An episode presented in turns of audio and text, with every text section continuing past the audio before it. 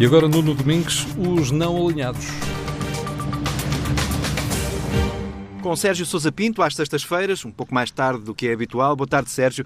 A semana começou com um estudo da Fundação Francisco Manuel dos Santos que traz novidades na caracterização da pobreza em Portugal. Os dados são de 2018, são dados do Instituto Nacional de Estatística, mas que aqui são tratados, e mostram que não basta ter trabalho estável para conseguir viver com dignidade em Portugal. O que é que este é o dado que mais sobressalta do estudo, Sérgio?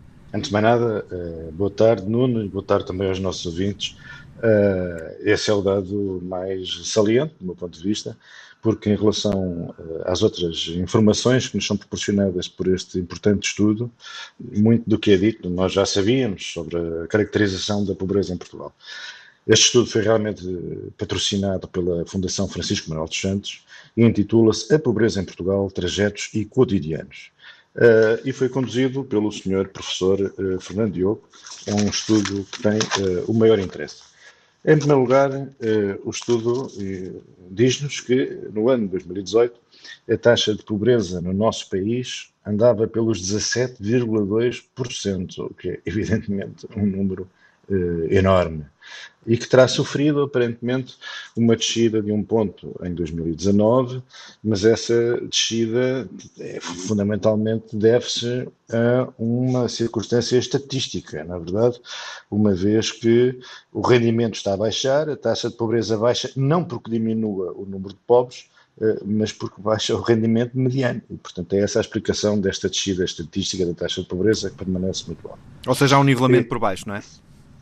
Não, não há, há, há uma incapacidade de uh, agir sobre a taxa de pobreza, uma taxa de pobreza que é rígida, que é hereditária, aquilo que os autores chamam eh, a biografia de pobreza das pessoas e a dificuldade de se emanciparem dessa, dessa, dessa verdadeira ratoeira da pobreza. Uh, eu gostava de citar também um, um artigo publicado no, no, Diário de Notícias e assinado pela jornalista Céu Neves, que também permite, de forma muito sintética, aceder às conclusões mais importantes deste, deste estudo, e no qual eu também me vou apoiar, fica aqui feita a devida, a devida referência à autora deste trabalho. O que é um pobre em Portugal? Ora, pobre é quem tenha um rendimento inferior a, 4, a 540 euros eh, mensais. É um valor que corresponde a 60% do rendimento mediano nesse ano, dividido pelos membros do grado familiar, que é a forma que foi adotada pelo, pelo Instituto Nacional de Estatística. O que é extraordinário é que nós verificamos que em 2018, e isto também em linha com o que tu há pouco disseste, 10,8% dos trabalhadores, 10,8% da população empregada está em risco de pobreza. Isto chama-nos a atenção para a insuficiência, para a miséria dos salários que a nossa economia suporta. Quer dizer, 10% das pessoas que têm trabalho todos os dias se levantam, trabalham imenso. Existe aquele mito que em Portugal se trabalha pouco, é uma falsidade. Nós trabalhamos muitas horas. Uh, uh, uh, o produto desse, desse trabalho todo é que tem um escasso valor. É o famoso problema da produtividade portuguesa. Ora, os empregados representam, como tu dizias, um terço dos pobres. É uma coisa absolutamente extraordinária. Um terço dos pobres em Portugal são pessoas que trabalham. E o fator principal é a estrutura familiar. Ou seja, continuamos a viver num país em que ter filhos é meio caminho andado para a pobreza. Ora, esta é a raiz do problema demográfico português, do famoso inverno demográfico em que se diz que nós vivemos. É, tudo vai sempre parar à questão da riqueza nacional, à questão da produtividade do trabalho, de todos os outros fatores, à capacidade de serem pagos salários dignos às pessoas e terem de terem de autonomia, segurança e menos incerteza. Tem a incerteza e é a pobreza que estão na origem do nosso, do nosso problema demográfico. Depois, em linha também com o que tu disseste, encontramos uma percentagem significativa de pobres uh, que dispõem de contratos de trabalho efetivos, ou seja, são pessoas que, mesmo com um trabalho com segurança no emprego, não conseguem libertar-se da armadilha uh, da pobreza. É mais um dado que nos dá, que nos, é mais um elemento fundamental de, desta radiografia que a Fundação Francisco Manuel dos Santos agora uh, nos proporcionou. E, portanto, o que é um pobre em Portugal? Qual é o perfil do, do pobre português? São pessoas, muitas das quais trabalham, oferem baixos salários, Há um fenómeno de pobreza hereditária que limitou as oportunidades de muita gente desde a infância, pessoas que entraram precocemente no mercado de trabalho e idosos que tiveram vidas contributivas muito curtas e que oferem pensões muito pequeninas. E, portanto, este é o, o, o retrato de, de, de, da pobreza em Portugal. A este acresce o problema também muito tratado e conhecido da precariedade, não é verdade? Instabilidade contratual, alta rotatividade de emprego e desemprego, informalidade das relações de trabalho, ausência de uma carreira contributiva que assegura, que assegura reforma, e depois, claro, insuficiente por, por causa de tudo isto, insuficiente uh, proteção uh, na doença e no desemprego.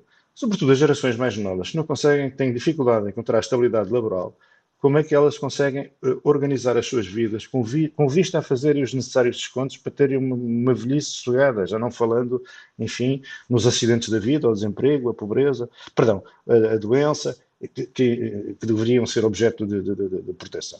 Outro dado que eu acho muito importante é que ainda estamos a pagar as consequências sociais gravíssimas da crise da Troika, à altura em que, como toda a gente sabe, o desemprego em Portugal atingiu os 18%, um número absolutamente colossal.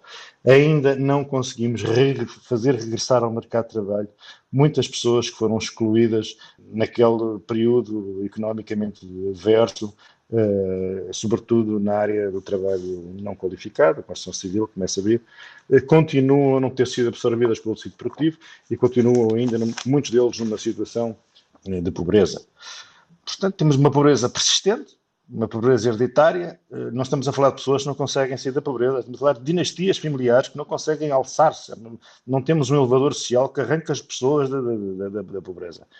E aqui o problema das qualificações, não obstante todo o investimento que tem sido feito, continua a ser um fator de que concorre para isto. Mas a Fundação dá-nos um outro dado também eh, importante a este respeito é que uh, o regresso à escola e a formação na idade adulta, que tem sido também um dos recursos que temos deitado de mão com a, com a finalidade de, de, reintroduzir no mercado de trabalho pessoas que não tinham as qualificações mínimas ou necessárias, tem, tem tido pouco impacto na generalidade dos casos, ou seja, uh, a formação na idade adulta não está a produzir os efeitos que, que, que se admitia que pudesse produzir e que eram indispensáveis lidar com uh, pessoas que tiveram níveis de qualificação uh, muito reduzidos. Outro dado preocupante e que nos deve, que deve que merece a nossa atenção é a circunstância das licenciaturas já não protegerem da pobreza. Ou seja, hoje em dia, embora continue a existir um diferencial enorme